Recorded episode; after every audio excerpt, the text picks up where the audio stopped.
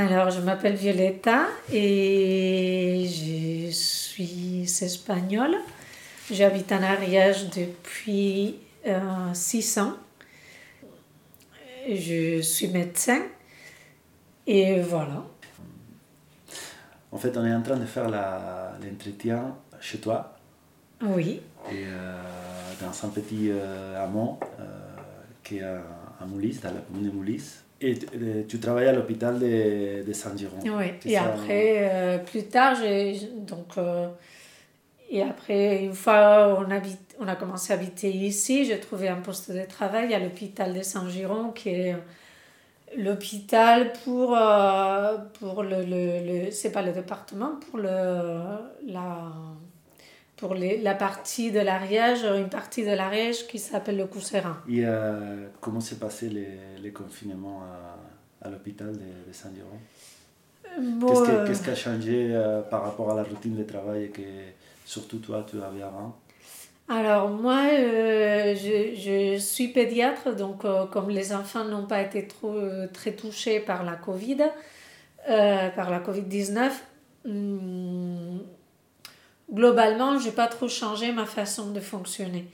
Après, c'est vrai, euh, c'est-à-dire, je n'ai pas, pas été touchée par euh, l'épidémie et pour la vague de personnes malades qui ont, comme dans les services d'urgence ou dans d'autres régions. Déjà parce qu'en Ariège, il n'y a pas eu beaucoup de cas. Bon, il y a eu beaucoup de cas, mais on ne peut pas comparer à d'autres régions. Euh, en France ou dans le monde ou dans des grosses villes. Parce qu'ici, dans le milieu rural, euh, bon, il y a beaucoup moins de densité de, de, population et déjà, je pense que ça a aidé au fait que, le, que la pandémie a été, l'épidémie a été moins forte. Et, mais bon, c'est vrai que le premier confinement, quand, quand la première épidémie, quand la, la pandémie a démarré d'un coup en février-mars, on a eu tous euh, très peur à l'hôpital, mais comme partout dans le monde. Donc, euh, on ne savait pas trop comment réagir, quelles étaient les mesures à prendre. Euh, on a fait petit à petit, à fur et à mesure, on a construit un peu les, les, les nouvelles règles de travail et, et, le nouveau cadre de travail parce que, voilà, on ne savait pas trop, on s'y attendait pas à une épidémie si forte et si importante et, et en plus c'est inédite. On n'a jamais vécu une chose pareille. Donc euh, c'est vrai que, que, dans le milieu médical, tout le monde était un peu, on était assez perdu entre guillemets du point de vue que ça a été vraiment inattendu que ça a évolué hyper vite, donc on n'avait pas le temps de s'adapter, qu'il fallait déjà changer, et par rapport aux règles des masques, par rapport aux règles de distanciation physique, le confinement, comment travailler, comment faire du télétravail, comment s'occuper des urgences. Donc tout ça, ça a été vraiment un travail qui s'est fait euh, un peu, euh, je sais pas comment dire, mais, mais on a dû le construire euh, très rapidement. Et, et à fur et à mesure qu'on apprendrait qu'on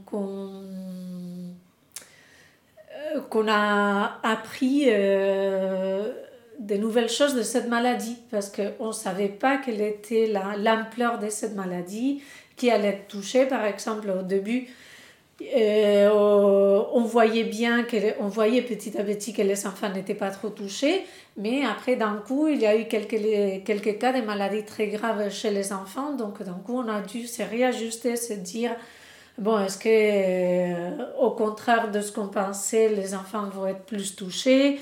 Et est-ce qu'on doit il va falloir changer à nouveau euh, notre façon de fonctionner en tant que pédiatre hein, donc euh, le premier confinement a été tout un travail de construction et de réadaptation et en continu. Donc beaucoup de stress.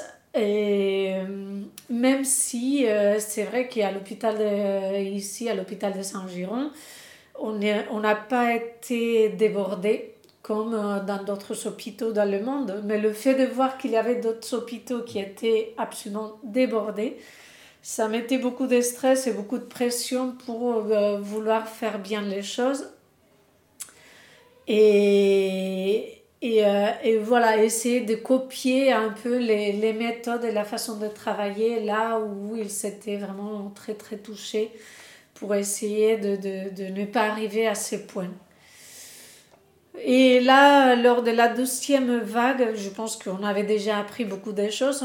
On, connaît beaucoup mieux la maladie, on connaît beaucoup mieux comment la traiter et comment aborder les, les malades euh, qui sont par exemple très graves et aussi euh, ceux qui sont le moins graves euh, qui la passent de façon assez banale.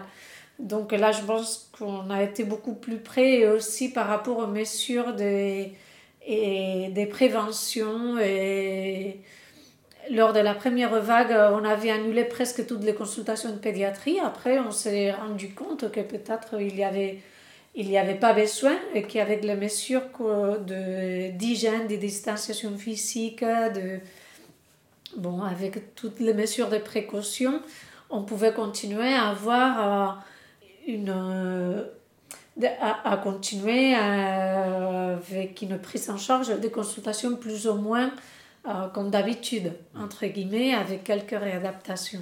Tu, tu, as dit que les mesures que vous avez mises en place à l'hôpital, en fait, ils sont changés euh, avec le temps euh, selon les... On s'est réajusté parce que pas des gros changements, hein, mais petit à petit, on a adapté les, les changements qu'on a vus parce qu'il y, a, il y a eu des choses qui étaient pertinentes d'autres choses qu'on a vues que peut-être il n'y avait pas trop besoin de les faire. Et euh, ces mesures que vous avez mises en place, c'est des, des, choses que vous avez décidées ici à l'hôpital ou c'est des, on va dire, des, des mesures imposées par, par les réseaux d'hôpitaux de, de, France comment, comment ça marche ça? Chaque hôpital a l'autonomie de décision pour, euh, pour décider comment réagir à, la Covid? Je ne suis pas dans la direction de l'hôpital, donc je ne peux pas trop te dire. Euh, moi, je suivi les consignes plutôt que participer à la décision de ces, de ces politiques publiques. Mais globalement, on était des décisions qui sont venues qu'on a adaptées, mais ce sont des décisions qui, ont venu, euh, qui sont venues, qui sont arrivées de la haute autorité de santé ou de l'ARS, euh, des agences euh, régionales de santé. Donc, et nous, on les a adaptés à notre hôpital. Et après, en chaque pôle du département, de, de, de l'hôpital. Mais aussi l'ARS ou l'HAS ont pris les décisions par rapport aux décisions gouvernementales et les décisions gouvernementales euh, viennent des décisions européennes et des décisions au niveau mondial parce que on a appris tous par exemple lors de la première vague on a beaucoup appris euh, des pays qui ont démarré les, les épidémies un peu plus tôt que nous. Donc nous on voyait ce qui allait nous arriver par rapport à l'Espagne. Ce qui s'est passé en Espagne c'est et on savait que ça allait nous arriver, nous, deux semaines après, parce qu'on était plus ou moins en Espagne, euh, l'épidémie est arrivée deux semaines avant. Donc ça nous a servi, par exemple, à dire on peut anticiper, ils ont mis en place ceci, cela, nous, on peut le mettre en place. Je pense que, par exemple, en Ariège, comme il y a beaucoup moins de population et qu'on était touché lors de la première vague beaucoup plus tard qu'à Paris ou dans, dans le nord-nord-est, ça nous a permis, par exemple, de, mettre en place le confinement et des mesures à l'hôpital qui, euh, avant que l'épidémie, que la grosse épidémie arrive. Et ça a pas mal, à mon avis, ça a pas mal protégé la population de l'Ariège parce qu'on a mis en place des mesures avant que la grosse épidémie arrive. Donc, euh, on n'a pas eu... Euh, ça nous a protégés parce qu'on était confinés quand l'épidémie est arrivée en Ariège. Donc euh, forcément, ça nous a beaucoup moins touchés. Et il y a des, des autres particularités ici en Ariège à niveau euh, sanitaire pour être une zone euh, très rurale, on va dire, par rapport à, à des hôpitaux urbains Bon, j'imagine que c'est la, c'est la densité de population surtout, parce que ici on habite il n'y a presque pas de, de, euh, d'appartements. Il y en a quelques-uns euh, à, à Saint-Giron, mais la plupart des gens habitent dans des maisons qui sont très écartées les unes des autres.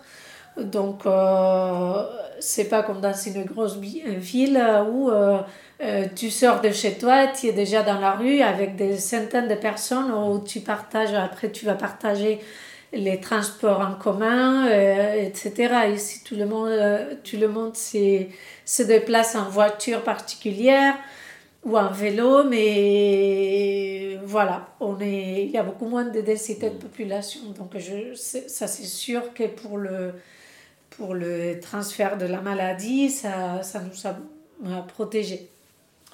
Tu as, tu as travaillé plus pendant le confinement? J'ai travaillé différemment.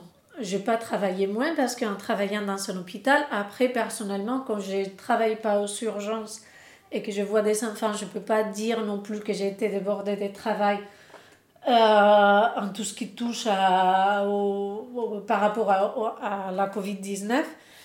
Mais euh, j'ai dû m'adapter, me réajuster et ça a mis beaucoup d'énergie. Ça a demandé à tout le personnel sanitaire beaucoup d'énergie.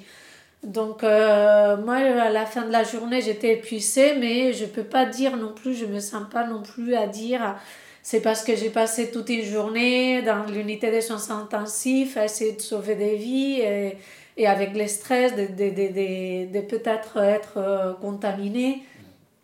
Pas du tout, hein, mais bon, j'ai dû ajuster la, ma façon de travailler en consultation euh, et, et, aussi aider à élaborer par exemple des protocoles de prise en charge pour les enfants qui nous arrivaient, si jamais il fallait les transférer à Toulouse, euh, etc. Donc, euh, et, et, dans un autre euh, centre où je travaille sur Foix, c'est un établissement médico-social pour des enfants qui a été fermé lors de la première vague, mais pas lors de la douzième.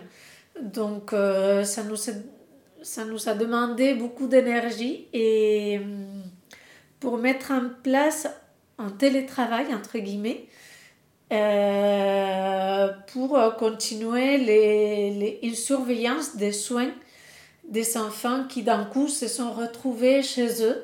Des enfants, euh, notamment, euh, c'est un centre pour des enfants qui ont certains types d'handicap, qui peuvent être moteurs ou, ou psychologiques. Donc, par exemple, un enfant autiste qui allait à l'école, qui avait des soins 3-4 fois par semaine en orthophonie avec des psychologues, avec des psychomotriciens, et qui d'un coup se retrouve chez lui confiné avec les deux parents qui ne vont pas travailler et l'enfant qui se trouve dans la maison tout seul et sans soins, ça a été très dur à vivre pour euh, beaucoup de familles. Et nous, on a dû se réajuster et faire des, des permanences pour les appeler euh, presque tous les jours. Il y avait un professionnel qui les appelait pour échanger avec les parents. On a, fait, on a créé des documents qu'on a envoyés aux parents euh, du centre pour les donner des conseils, des activités, mais même des activités tout simples qu'ils pouvaient mettre en place, des, des jeux de société ou d'activités de travaux manuels, de, de des petites choses qui pouvaient aider et alléger le quotidien pour ces enfants et leurs familles. Et ça, pour nous, ça a été un travail énorme. Donc, ça n'a rien à voir avec le travail qu'on fait au quotidien avec ces enfants. Mais d'un coup, ils nous ont dit, vous fermez les portes. Mais euh, on savait bien qu'on ne pouvait pas abandonner ces enfants et, et ces familles. Parce qu'en plus, ces familles, elles se sont retrouvées fermées 24 heures sur 24. Donc, petit à petit, on a travaillé aussi pour que les, les attestations de déplacement pour les enfants handicapés soient un peu allégées pour qu'elles puissent sortir plus souvent. Euh, et dans, en Ariège, c'est, pas.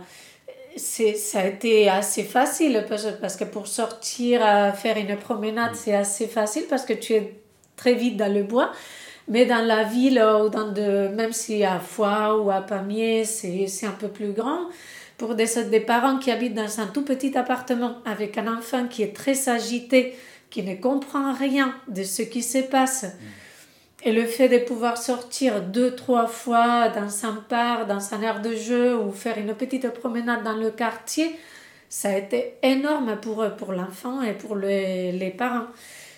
Donc c'est vrai que ça a été un travail qui a demandé beaucoup d'énergie, beaucoup d'imagination pour, euh, euh, pour euh, essayer de, de, se dire comment on peut aider et on peut garder un lien et maintenir les soins et, et l'accompagnement pour ces enfants et pendant cette période. Donc ça, c'est vrai que ça a été un challenge. Ça n'a rien à voir avec la maladie de la COVID-19 mais ça a été un peu de, des effets secondaires et, bon, de tous les changements qui, qui dans la société que, que, que, cette pandémie nous a demandé. Je pense beaucoup à, à tous les niveaux, à, aux choses que, euh, que moi personnellement et aussi à niveau collectif, on ne fait pas parce qu'on est en train de penser à la Covid. Tu vois, on ne fait pas parce qu'on est en train de dédier des énergies à, à arrêter un peu la Covid. C'est un peu. Euh, bon, dans les, dans les cas des sanitaires, c'est très très clair. Que, oui, ça a été impressionnant aussi parce que lors de la première vague, par exemple, les médecins généralistes, les gens avaient très peur de sortir, même les personnes âgées, c'est normal, on était confinés, ils sont restés chez eux.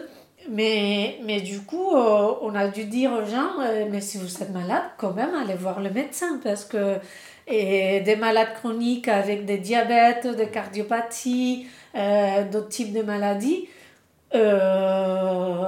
voilà, qui sont restés chez eux. Et après, quand, on les, quand les médecins généralistes les ont revus, quand même, on a dû remettre en place plein de choses qu'on a laissées un peu de côté parce que voilà, on était dans l'urgence sanitaire, et il le fallait, tout le monde avait très peur. Et heureusement, là, lors de la deuxième vague, maintenant qu'on a plus de connaissances euh, de, cette maladie, on sait quelles sont les mesures à prendre pour, euh, malgré euh, le fait que la pandémie et qu'elle risque toujours là, mais pouvoir continuer à faire une vie, une vie plus ou moins normale ou ou ajuster les mesures pour ne pas prendre des risques de tomber malade, mais de ne pas dénier aussi euh, voilà, d'autres maladies ou la santé mentale euh, ou, ou, même des gens qui, qui, ont tombé dans la dépression ou dans l'anxiété du fait du confinement, etc. Donc, euh, par rapport à plus dans l'aspect personnel, comment changer le confinement pour toi la, la vie sociale euh, ou aussi, euh, par exemple, tes habitudes de, de consommation, euh, quand tu as fait tes achats? Alors, mm, moi, je pense que ça m'a pas beaucoup, beaucoup changé la vie quand je compare aux, autres personnes qui, qui habitent dans des villes. donc là, dans la campagne, je pense que la vie a moins changé aussi du fait que moi, j'ai pas fait du télétravail, donc j'ai continué à sortir tous les jours, à me déplacer tous les jours pour aller à mon poste de travail. Ça, je pense que psychologiquement, ça, pour moi, ça a été très positif. Et donc, j'ai continué à voir du monde parce que j'avais mes collègues de travail que je retrouvais tous les jours. Donc, euh, voilà, j'étais pas du tout isolée. Au niveau de mes achats, ça n'a pas trop changé. Ça ne m'a pas beaucoup changé. Euh, il y a eu un côté positif et un côté négatif. Un côté positif, c'est que par exemple, lors de la première vague, et où on avait tous, euh, c'était pas très clair ce qu'on pouvait on pouvait pas faire. Et j'ai préféré d'acheter dans des petits magasins du village, des petites épiceries, et même aux gens qui ont des fermes, qui ont, comme le marché de Saint-Giron a été fermé, il y a eu des gens qui ont commencé à vendre leurs produits euh, voilà, de, et à la porte de leur ferme. Donc, pour aussi contribuer aux, consommations locales, euh, bio euh, et favoriser ce type de, commerce, j'ai commencé, j'ai j'ai gardé cette habitude de consommer plus local et des produits locaux. Bon, ce que je faisais déjà avant, mais je pense que pour moi, ça m'a permis de rencontrer quelques producteurs euh, locaux que je ne connaissais pas auparavant et je continuais à... Et c'est une habitude que j'ai gardée. Le côté négatif, c'est que comme ici, on est très isolé et c'est déjà un peu compliqué d'avoir accès à certains produits, euh, par exemple de, de produits euh, de technologie ou, euh, ou des habits, etc., et que les magasins étaient tout fermés et que se déplacer était assez compliqué, et encore plus en, étant dans un milieu rural, je commençais à, à consommer plus avec Amazon. Mm. Donc c'est vrai que malgré, j'ai du mal, ça me plaît pas le dire, mais on a beaucoup plus utilisé Amazon pour les achats, même pour des achats que j'aurais pu faire dans un magasin du village à Saint-Giron. Mais comme tout était fermé et que je devais quand même le, le, le faire, je le fais sur Internet. Donc j'ai beaucoup plus consommé sur Internet. Donc, euh, et c'est vrai que c'est dommage, mais j'ai gardé un petit peu cette inhabitude que là, euh, comme à nouveau on a été confiné, que les magasins euh, non essentiels ont été à nouveau fermés, ça reprend. Et là, je dois acheter les cadeaux de Noël et du coup, c'est pas évident. Où est-ce qu'on peut y aller On peut pas se déplacer très loin. Et nous, ici, si on va se déplace pas très, si on se déplace pas très loin, on n'a pas accès à certains produits. Bon, on a le choix, mais c'est vrai que c'est beaucoup plus difficile, donc j'ai pris le choix de, de, le faire sur Internet. Donc ça me plaît pas trop, mais, mais voilà, au niveau personnel, euh, voilà. C'est marrant, c'est intéressant, c'est que tu dis que, que tu C'est un peu plus polarisé, on dirait. Ouais. C'est complètement polarisé, non? Ouais. Et des commerces hyper locaux, on va dire, euh, que tu peux aller presque à pied. Voilà. Et des, euh, des trucs qui viennent de, de l'autre bout du monde. Et eh oui, c'est vrai. Et euh, qu'est-ce qui t'a manqué le plus pendant le confinement? Hum, bon, les, les, contacts humains avec des amis et de la famille.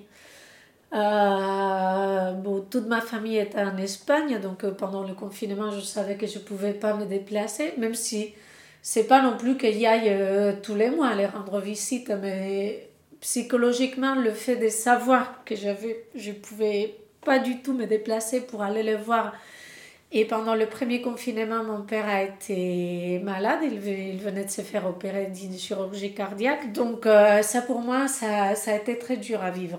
Savoir, euh, je ne pouvais pas me déplacer pour, pour le rendre visite et que, et que pour eux aussi, ça a été très dur de vivre le confinement à Madrid où il y a eu beaucoup, beaucoup de cas et que les gens avaient très très peur et que les, les urgences étaient débordées, de savoir quelle était la situation dans laquelle euh, ils y étaient, pour moi, ça a été, très dur.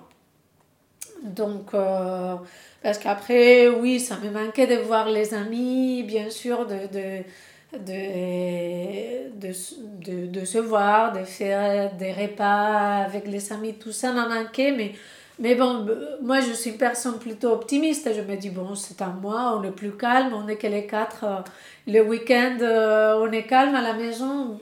Ça ne me gêne pas trop non plus. Hein.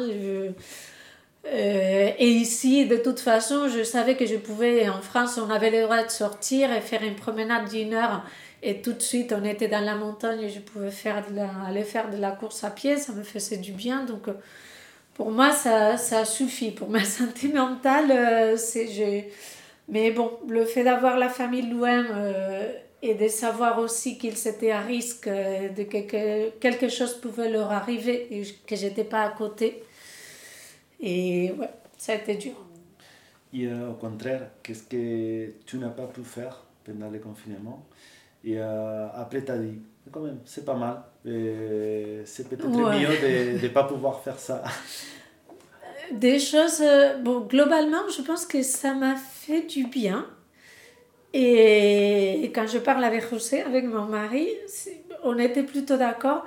C'est que le fait de ralentir la vie, pour moi, ça a été super. C'est un peu c'est un peu dur de dire ça a été, mais, mais pour moi, ça a été positif parce que euh, dans le quotidien, c'est pas non plus des choses que je fais moi, mais, mais par exemple, les enfants, ils font plein d'activités périscolaires.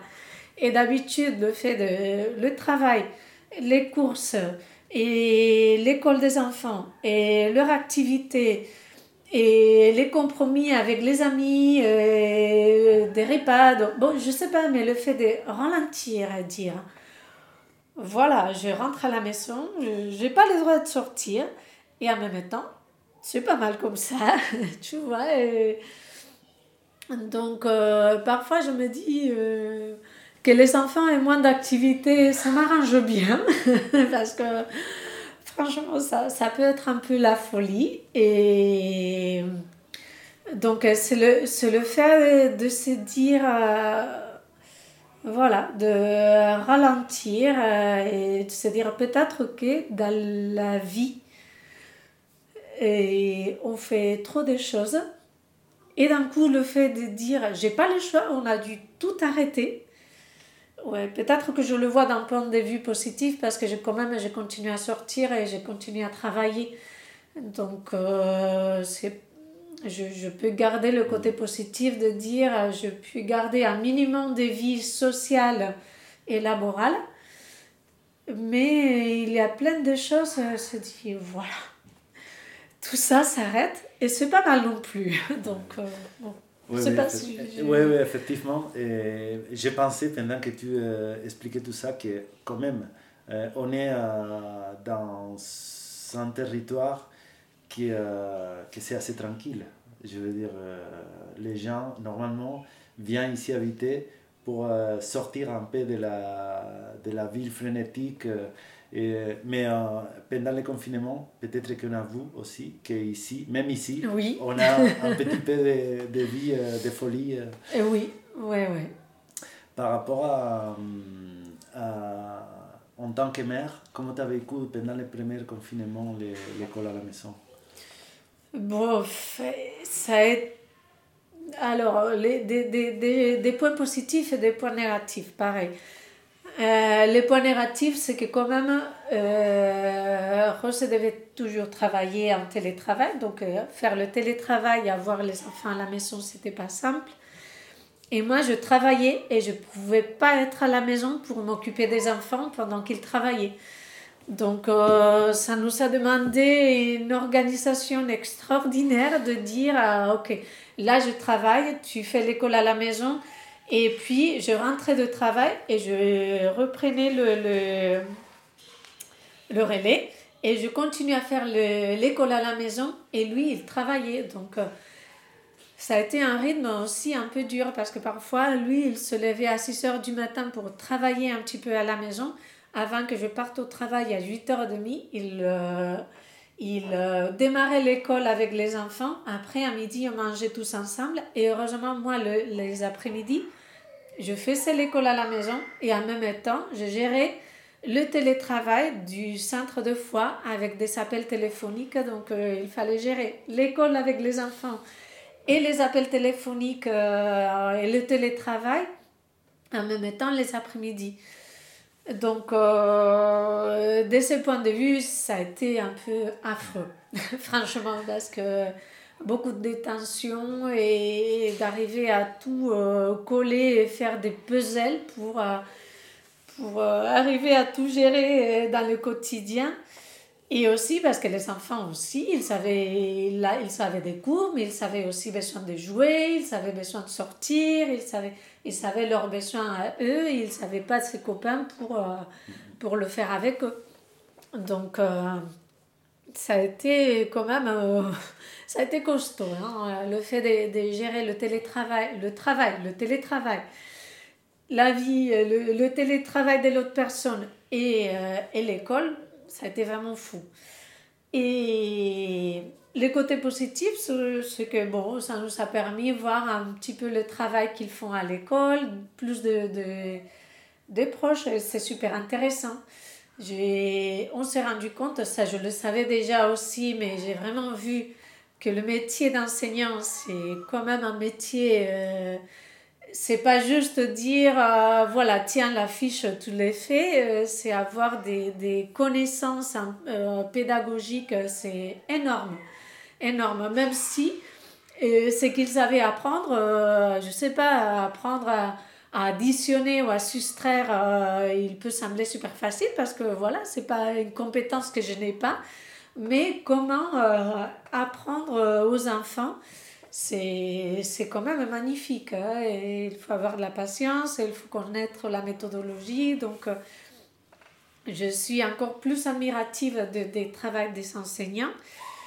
Et, et ça m'a permis aussi de voir de près et des choses hyper chouettes euh, qu'ils mettent en place et que parfois nous en tant que parents on critique on dit oh là là quand même ça ce qu'ils font c'est nul pourquoi ils font cela? Et là l'étude du code pourquoi il faut apprendre? Et, et voilà tu vois qu'il y a toute une logique derrière euh, donc euh, quand même ça, ça ça a été très intéressant tu parlais avant qu'une chose que, que tu as commencé à faire ou que tu as, as, fait plus qu'avant euh, pendant le confinement, c'est acheter euh, local. Et, euh, il y a eu des autres choses à niveau personnel ou professionnel que tu as commencé à faire et que tu penses que c'est une bonne dynamique et, et tu aimerais bien garder? Au niveau personnel, j'ai commencé à faire plus de sport. Vrai. Ah Oui, parce que pendant le premier confinement, je ne sais pas, il paraissait que comme on pouvait sortir qu'une heure par jour, même si avant cette heure, je ne l'utilisais pas, parce qu'on était dans cette dynamique de travail, après accompagner aux enfants, par exemple, aux activités périscolaires, et qu'il n'y avait plus d'activités périscolaires, c'est marrant, mais j'avais un petit peu plus de temps pour moi. Et j'ai commencé à, sortir plus, euh, faire de la course à pied, par exemple, et ça, je l'ai gardé. Et je voudrais bien continuer à le faire. Et, ça a été marrant parce que j'avais une, une, application sur euh, le téléphone et j'ai vu que pendant le confinement, j'ai fait de plus en plus de sport. Et puis, au mois de juin, juillet, j'ai complètement arrêté. et j'ai regardé mon activité, je dis, mais quand même, c'est fou. En juin, j'ai complètement arrêté tout ce que j'avais fait. Je ne le faisais plus. J'ai dit, non, non, non. Il faut que je le reprenne. Et bon, Là, c'est un, un peu plus compliqué, mais quand même, j'essaie de le garder. Et au travail, bon, c'est pas non plus qu'avant, euh, on prenait pas des mesures d'hygiène, mais là, les mesures d'hygiène, on était si extrêmes et on s'est rendu compte que quand même, c'est bête que je le dise en tant que médecin, mais qu'elles sont quand même très efficaces. Et, et euh, c'est une chose que, que, je sais déjà, mais que peut-être on ne mettait pas suffisamment en pratique. Et par exemple, dans le centre où je travaille à fois, euh, où il y a des orthophonistes, des psychomotes, des enfants qui sont petits et des enfants qui ont des handicaps euh, physico-mentaux, qui ne gèrent pas bien, par exemple, qui peuvent saliver et un peu... Bon, on a, on a dû vraiment changer les mesures d'hygiène et on les. parce qu'il le fallait. Et je pense que ça nous a fait du bien quand même de, de, de réfléchir à plein de choses qu'on ne faisait pas. Et, et, il y en a pas mal, je pense qu'on va garder. Et moi, au contraire, euh, je sais que par rapport au port de masque, ça a, été, ça a pu être un peu dur à vivre pour certaines personnes. Moi, je me suis rendu compte euh, pendant ces temps-là que l'être humain est capable de s'adapter à plein de choses. Je me sens pas hyper touchée par le fait de devoir porter le masque toute la journée, à part de, par exemple, que pendant l'été, quand il fait chaud, c'est assez. c'est pas, c'est pas agréable, ça, c'est vrai. Il y a un moment de la journée où il faut l'enlever parce que tu en as marre. Mais, mais sinon, là, non, je suis si habituée où je me rends plus compte et je vois que mes enfants aussi à l'école ou au collège, bon, j'espère bien que bientôt on pourra l'enlever parce que c'est pas non plus hyper pratique, mais ils sont pas été touchés de façon négative par rapport à, à ce sujet-là. J'ai l'impression, c'est une impression personnelle, c'est pas, c'est pas un constat, qu'à qu l'école euh, de Moulis, en fait, euh, avec toutes les mesures qui ont été mises en place, les lavages de mains à l'entrée, à la sortie, euh, bon, tous les mesures d'hygiène, comme tu, euh, tu parlais à l'hôpital. Et nous, cette année, on n'a pas tombé malade. Oui. Et, Moi, pareil. Voilà. Et, Léa, Léa non plus, à, à l'école, euh, il y a moins de, des enfants malades. Et, oui. Donc, justement, j'ai parlé avec Marie-Pierre, l'enseignante à, à, l'école maternelle de Moulis, et elle avait constaté la même chose, que, que les mesures d'hygiène qu'ils ont mis en place par obligation. Elles sont efficaces. Oui, c'est marrant, mais quand même, elles sont on efficaces. Oublie, c'est, on oublie, ces petits gestes, ouais, ouais, effectivement. Ouais. Ouais.